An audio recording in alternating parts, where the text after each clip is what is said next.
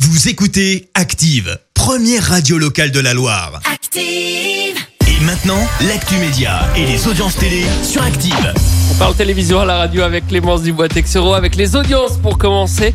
Comme tous les jours, on fait un point sur les audiences et TF1 s'est imposé hier soir. Avec le film signé Steven Spielberg, Ready Player One, qui a été suivi par un peu plus de 4,5 millions et demi de Français, soit 21% de part d'audience. Euh, Derrière, on retrouve France 3 avec une rediffusion des enquêtes de Vera. Et puis sur la dernière marche du podium, M6 et son numéro de zone interdite euh, sur le changement de vie qui a attiré 2,5 millions et demi de téléspectateurs. Tu en faisais partie, Vincent.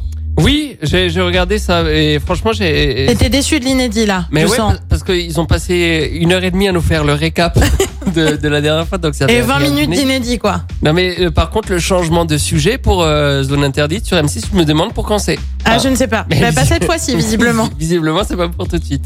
On est avancé par contre un peu plus sur l'offre de reprise des droits de foot. Et oui, Canal est sur les rangs alors que vous le savez, Téléfoot n'a plus les droits et pour cause, la chaîne du groupe Mediapro n'a pas- n'avait pas payé ses échéances. Il y en avait tout de même euh, pour 320 millions d'euros. Euh, Toujours est-il que Canal Plus aurait donc formulé une proposition orale à la Ligue de foot pour reprendre les droits de Ligue 1 jusqu'en 2024, une offre qui se chiffrerait à 690 millions d'euros par saison. Arthur mise en demeure à cause de son émission District Z, tu sais le jeu d'aventure animé par notre pote Denis Brognard.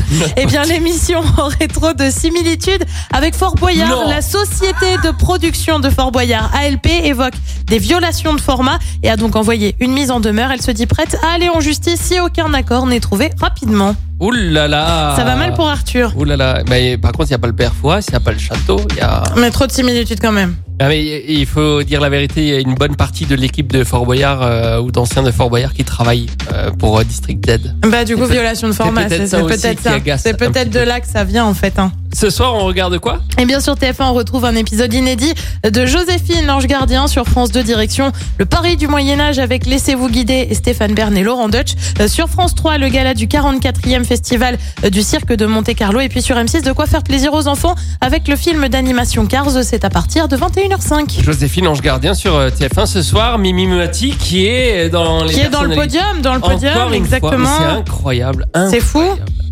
Bien sûr, Nagui arrivera aussi bientôt dans le podium avec euh, également Jean-Luc Reichmann et Jean-Pierre Pernaut parce que comme il a fait euh, sa Ouais, dernière, JPP, a- il est ouais, troisième. il est troisième, mais oui, comme il a fait sa dernière, Bah, y a il nous beaucoup de gens manque qui l'aiment déjà un petit bien. peu. hein. Exactement.